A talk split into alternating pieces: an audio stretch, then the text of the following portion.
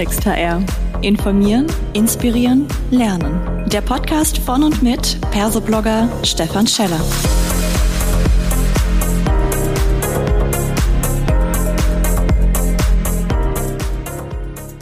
Hallo und herzlich willkommen zu einer weiteren Ausgabe von Klartext HR. Heute spreche ich mit Oliver Hahn und wir reden über das Thema Skill Gap im öffentlichen Dienst. Wie schlimm ist die Lage?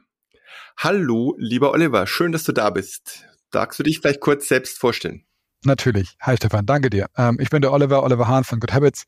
Ich bin hier bei Good Habits ähm, in der Geschäftsleitung für die GmbH Deutschland und ähm, freue mich da jeden Tag mit unseren Teams viel Spaß da mit den Kunden. Wunderbar. Und wir sprechen über den öffentlichen Dienst. Und als äh, das Thema mir angeboten wurde, habe ich mir gedacht, Mensch, wir reden ganz viel im HR immer über die großen Unternehmen, über Konzerne. Aber eigentlich ist doch der öffentliche Dienst auch ein, ein extrem spannender Arbeitgeber. Kannst du mal ganz grob ungefähr sagen, was, was habt ihr da unter öffentlichen Dienst alles zusammengefasst? Über wie viele Menschen reden wir da in eurer Befragung? Ähm, also in der Befragung haben wir tatsächlich über 24.000 Menschen weltweit gefragt, ein sehr relevanter Teil auch davon in Deutschland. Ähm, ich hätte jetzt fast gedacht, dass du mich fragst, was haben wir tatsächlich schon in unserem heutigen Kundenportfolio, was wir betreuen im öffentlichen Bereich, weil da kommt auch eine ganze Menge äh, zusammen. Ähm, ganz grundsätzlich hat der Bereich natürlich sehr viel äh, an Mitarbeitenden äh, äh zu bieten. Ich glaube sogar, es ist der größte Arbeitgeber, den du in Deutschland finden kannst, der öffentliche Sektor. Genau, und deswegen ist es auch wichtig, dass wir jetzt da mal drüber sprechen. Ja. Ihr habt, und das haben wir ja gerade schon angedeutet, eine Befragung durchgeführt. Was genau habt ihr wie befragt? Worum ging es da?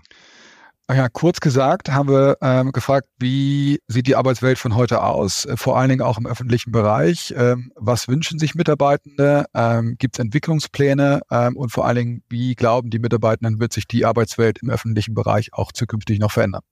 Mhm. Das heißt, ihr habt insbesondere natürlich gefragt nach dem Motto, welches Wissen ist vorhanden? Äh, ist dieses Skill Gap da? In welchen Bereichen ist es da?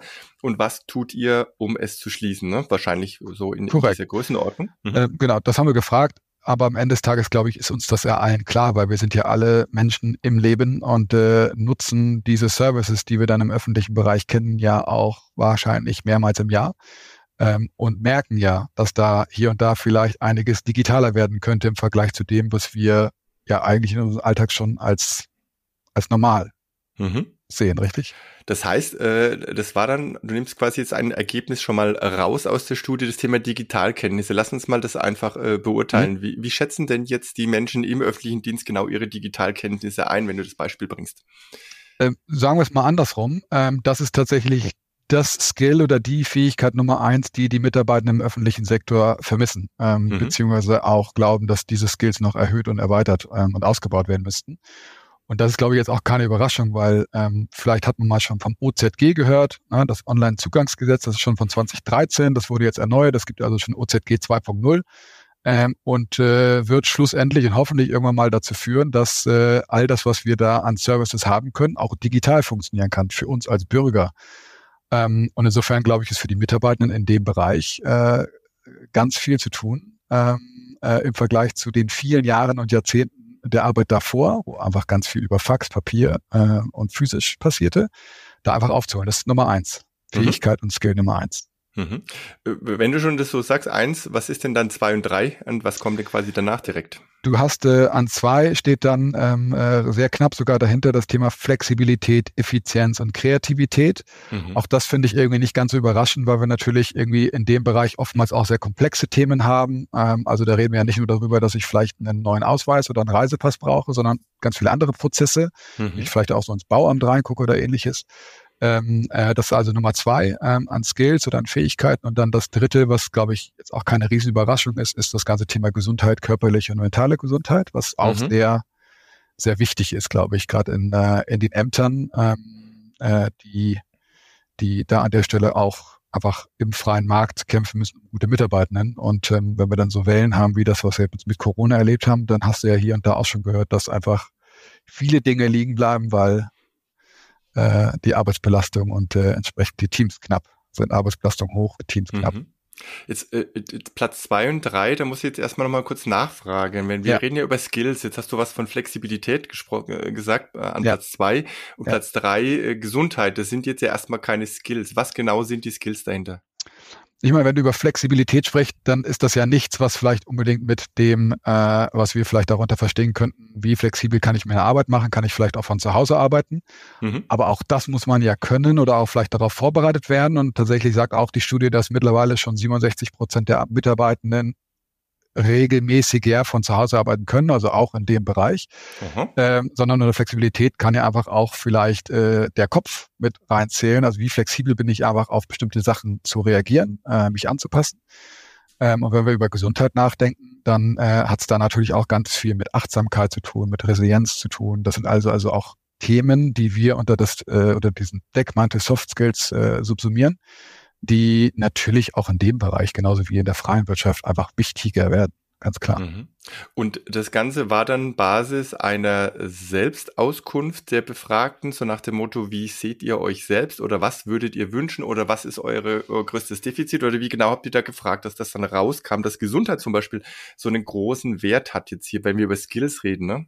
Ja, ja, also es wurde aus mehreren Blickwinkeln betrachtet. Natürlich auf der einen Seite, ähm, was erwarten Sie von Ihren Arbeitgebern? Und auf der anderen Seite, welche Skills sehen Sie in Ihrer tagtäglichen Arbeit, äh, die Sie wünschenswerterweise verbessern wollen würden? Genau. Mhm. Wie, wie ist es denn im öffentlichen Dienst? Ich habe jetzt tatsächlich da natürlich keine eigenen Erfahrungen. Ich bin ja klassischerweise in einem richtigen normalen, in Anführungszeichen, privatwirtschaftlichen und Unternehmen. Du gehst ja schon aktiv. ab und zu ins Amt. Ja, ich gehe da rein, aber die Frage, ich habe mich noch nie unterhalten mit jemandem und sagt, Mensch, wie ist das mit deiner Weiterbildung? Ne? Wie, wie, wie, wie läuft das? Gibt es eine Art Mitarbeitergespräch, so wie es in, äh, letztendlich auch in den Unternehmen gibt? Also, mhm. oder ganz konkret gefragt, wer treibt denn dort die Weiterbildung? Ist das was, wo man auch sagt, nee, der Staat möchte das auch so oder das äh, öffentliches Unternehmen im öffentlichen Dienst? Wird es stark mitarbeitergetrieben? Ist es eine Art Wunschkonzert und dann prallt es auf die harte Realität? Welche Erfahrungen könnt ihr da aus Studie oder aus euren eigenen Erfahrungen raus äh, weitergeben? Ja, also ich meine, man muss fairerweise sagen, natürlich funktioniert ähm, der öffentliche Dienst dann doch nicht ganz so anders wie die freie Wirtschaft. Natürlich gibt es da auch eine Personalabteilung und auch Menschen, die sich um das ganze Thema Personalentwicklung kümmern. Ähm, nichtsdestotrotz ist es ja ähm, eine andere Denkweise, die sicherlich dann in dem Bereich vorherrscht, ähm, eben nicht wie in einer äh, in einem Unternehmen der freien Wirtschaft ähm, und auch bestimmt sehr hierarchisch ähm, äh, das ganze Thema gelebt wird. Ähm, und aus der Studie können wir erfahren, dass ähm, äh, fast 60 Prozent der Mitarbeitenden keinen Entwicklungsplan haben. Das heißt, eben nicht strukturiert und, ähm, und äh, nach einer Art Plan an der Entwicklung des Einzelnen gearbeitet wird. Und das ist mhm. natürlich dann, wenn wir darüber reden, wir über zwei Drittel der Mitarbeitenden, nicht gut in der Zeit, in der wir sind und äh, in den Vorzeichen, die wir gerade alle erleben. Wo, wobei ich tatsächlich ehrlich sagen muss, wenn wir das jetzt mal umdrehen und sagen, 40 Prozent haben so einen Plan, ich glaube, dass auch in den normalen Unternehmen 40 äh, Prozent eine vergleichsweise gute Quote ist, gut wirklich in Anführungszeichen, ja, weil mit Blick darauf, dass natürlich alle Mitarbeitenden das Thema Weiterbildung im Blick haben müssen und das Ganze systematisch erfolgen soll, finde ich erstmal 40 Prozent gar nicht so schlecht. Bin ich, bin ich, bin ich grundsätzlich sogar bei dir, wenn du dann aber reinmengst, was wir vorhin ganz kurz angerissen haben, dass einfach äh, der Digitalisierungsstand dieses Berufsfeld, wenn wir es mal so nennen wollen, sehr weit zurückhängt im Vergleich zu dem, was wir in der, in der freien Wirtschaft sehen. Ähm, und da muss man ja schon fairerweise sagen, das sind jetzt nicht nur die großen Konzerne, die da vorweggehen, sondern auch der Mittelstand, der da mittlerweile sehr aktiv geworden ist. Dann hast du halt sowas, was so aufeinander prallt, ähm, äh, was dann auch vor dem Hintergrund OZG, gerade kurz genannt, wo wir eigentlich auch hinwollen, mhm. einfach schwierig werden kann. Ja, die ja. sind ja genauso auch betroffen von dem Fachkräftemangel. Ähm, die Frage ist natürlich auch, ich meine, der Bereich wächst. Wir reden jetzt äh, mittlerweile über bald sechs Millionen Menschen in Deutschland, die in dem Bereich angestellt mhm. sind. Das heißt, mhm. es sind elf, elf Prozent der, der Beschäftigten in Deutschland. Deswegen sagte ich, größter genau. Arbeitgeber. Massiv, ja. Massiv. Ähm, aber wenn du dir dann überlegst, äh, 60 Prozent davon haben keinen Plan, kannst du die Rechnung ja selber machen und mhm. überlegst, was wollen die eigentlich erreichen in den nächsten Jahren, dann gilt es da, glaube ich, mal anzusetzen. Hm. Jetzt ist natürlich aber auch so, dass natürlich sich zum einen die Entwicklung, der Kontext, die Arbeits- und Rahmenbedingungen auswirken auf die Menschen, die quasi digitale Skills einsetzen und brauchen, aber mhm. auch umgekehrt. Jetzt kann ich natürlich sagen, na ja, ich bilde mich schon mal äh, für alles Mögliche in der Zukunft weiter. Wenn mhm. ich aber trotzdem dann eigentlich das Fax bestmöglich bedienen muss ähm, und eben nicht diese Digital Skills einsetzen kann, dann bringt es mir auch nichts. Also kann es sein, dass sozusagen häufig auch der Wunsch, sich weiterzubilden, einfach gebremst wird, weil die Realität ist gar nicht abverlangt, weil man sagt, ich kann es gar nicht einsetzen?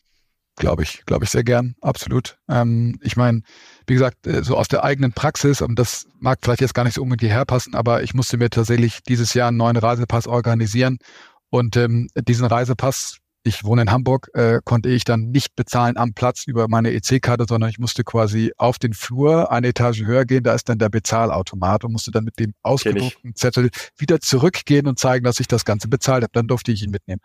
So, das ist nicht mehr nicht mehr im, im Sinne dieser Zeit ähm, und muss eben umgestellt werden. Und insofern gebe ich dir wahrscheinlich recht. Hast du vielleicht heute noch nicht unbedingt die die Not dich fortzubilden, aber ich finde auch, die muss nicht unbedingt bei dem Einzelnen liegen, sondern das muss eigentlich vom Arbeitgeber her heraus passieren an der Stelle.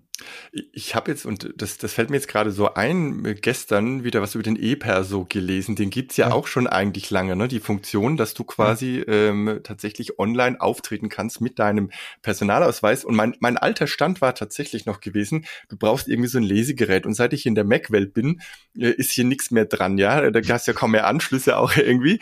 Und dann habe ich mir, plötzlich war ich total überrascht und sag, Mensch, da gibt's etwas mit NFC, äh, wo du mit einer App im Handy das mittlerweile machen kannst, ja. Und jetzt, wenn wenn mir das in Anführungszeichen schon passiert, dann kannst du natürlich auch sagen, na ja, viel, der Staat bietet ja auch schon einiges an. Aber wenn es natürlich nicht genutzt wird, ne, dann sind wir manchmal vielleicht auch selber schuld, dass im öffentlichen Dienst die Digitalisierung nicht auch nicht so voranschreitet, wenn alle den Druck machen würden und sagen, ich gehe da nicht mehr hin. Ja, ich muss das alles digital machen und ich nutze auch meinen E-Perso. Vielleicht würde das ja auch was bringen. Oder ist das Total. eine gewagte These? Ähm, das wäre jetzt ja, das ist meine persönliche Meinung. Ähm, mhm. Und am Ende des Tages äh, hast du total recht. Ich meine, das ist dann ja wieder das Gesetz der freien Marktwirtschaft. Also das, was verlangt wird, muss entsprechend am Ende des Tages auch angeboten werden. Insofern hast du total recht. Wenn wir mehr nachfragen oder pushen würden an der Stelle, glaube ich schon, dass sich das Thema wahrscheinlich auch schneller entwickeln würde. Mhm. Hast du recht.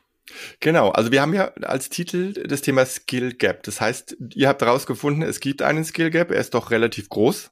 Äh, mit dem Blick auf, wie schlimm ist die Lage, müsste man vielleicht nochmal so versuchen, so einen Vergleich zu ziehen. Wir haben so angedeutet immer bei den Digital Skills, dass natürlich am freien Markt äh, die privatwirtschaftlich organisierten Unternehmen da voran sind. Gibt es andere Bereiche, wo du sagst, da ist dieser Gap besonders spürbar, da ist die Lage schlimmer als quasi bei den anderen Unternehmen? Ähm, das kann ich jetzt nicht sagen, weil wir keinen Vergleich gemacht ah. haben zwischen mhm. öffentlicher Sektor und freier Wirtschaft. Das ist dann eher wieder aus meiner Erfahrung heraus. Und ähm, mhm. wir haben jetzt ja schon die drei Faktoren äh, kurz aufgerissen, die äh, oder angerissen, die äh, genannt wurden. Und ich glaube tatsächlich auch, dass zumindest zwei davon im Vergleich zu der freien Wirtschaft, ich lasse mal das ganze Thema Gesundheit, mentale und körperliche Gesundheit ein Stück weit raus, weil ich glaube, auch das ist ein Riesenthema in der freien Wirtschaft, ganz sicher. Ähm, aber das Thema Effizienz, Kreativität, ähm, äh, flexibles äh, äh, Handeln, glaube ich, ist in dem Kontext, in dem wir uns gerade bewegen, ähm, im Vergleich zur freien Wirtschaft, glaube ich, äh, noch noch ausbaufähig. Ähm, mhm. Da kommen wir wieder darauf zurück, auf die Strukturen und die Art und Weise, wie gearbeitet wird. Ähm, ich kann mir nicht vorstellen, wie man kreativer sein könnte, wenn du halt einen Reisepass ausstellen darfst. Ja. Ähm, und also, ne, so. Ja. Ähm, aber ich glaube, auch da ähm, gibt es bestimmt viele so Neben- oder Randthemen, äh, die damit reinfallen, einfach aufgrund der, der, der, ich meine, wir reden die ganze Zeit über Ämter, aber da gibt es ja ganz viele andere Bereiche. Äh, mhm. Die Feuerwehrleute, äh, Polizisten sind auch alle, alles Mitarbeiter, die in den Bereich reinfallen, ähm, wo wir dann wahrscheinlich nur wieder ganz andere Themen reden würden, wenn wir es im Vergleich zur freien Wirtschaft setzen. Ähm, genau. Ver Vergleich haben wir nicht gemacht, sondern mhm. nur uns den Bereich angeguckt. Jetzt lass uns mal so mit Blick auf die Zeit auch ja. noch einen Ausblick geben. Was wäre denn jetzt ein guter Ansatzpunkt, um dieses Skill Gap zu schließen? Ich glaube, ähm, gerade wenn wir uns diesen Riesenbereich angucken, dass es eine Ist-Analyse vielleicht gar nicht so schlecht wäre. Also einfach erstmal zu überlegen, wo stehen wir eigentlich heute und wo werden wir wahrscheinlich in den nächsten drei Jahren sein ähm, auf Grundlage dieser Entwicklung. Es gibt ja auch dann wieder in unserem Leben äh, äh, so die gewagte These, dass in äh, den nächsten zwei Jahren 44 Prozent der Skills, die wir heute nutzen, nicht mehr relevant mhm. sein werden. So, ähm, und das wird umso mehr für den Bereich eintreffen. Das heißt, ich glaube, Stand zu machen, einmal zu schauen, wo stehen wir eigentlich heute und was kommt auf uns zu. Und das dann wirklich sehr strukturiert ähm, äh, aus der Mitarbeiterentwicklungsperspektive heraus aufzubauen und anzugehen. Ähm, dazu kann auch gehören, ähm, äh, vielleicht hat der eine oder die andere das schon mitgekriegt, dass man ähm, eben nicht nur einfach Training reinschmeißt, sondern wirklich auch feststellt, äh, wir hier bei Good Habits ähm, haben zusätzlich zu unseren Kursen auch das Thema Assessment gelauncht, ähm, weil wir glauben, dass das ein wichtiger Aspekt sein kann, bevor ich Trainings gebe, erstmal festzustellen, wohin möchte ich mich entwickeln, wer bin ich, was sind meine Stärken, meine Schwächen. Auf Grundlage dessen kann ich entsprechend guten Entwicklungspfad beschreiten ähm, und loslegen. Ich glaube, das wäre was, was man machen sollte. Sehr gut. Wunderbar. Und wir werden natürlich in die Show Notes auch den Link zu eurer Studie, wie man die beziehen kann, mit reinnehmen. Und wer sich weiter über Good Habits, über eure Arbeit informieren möchte, der kann das ebenfalls in den Show Notes tun. Ich sag herzlichen Dank, lieber Oliver, dass du mein Gast warst und drück euch für eure Aktivitäten im Markt noch alle Daumen. Vielen Dank, Stefan.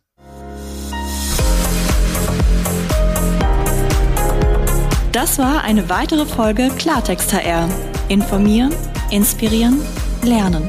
Der Podcast von und mit Persoblogger Stefan Scheller.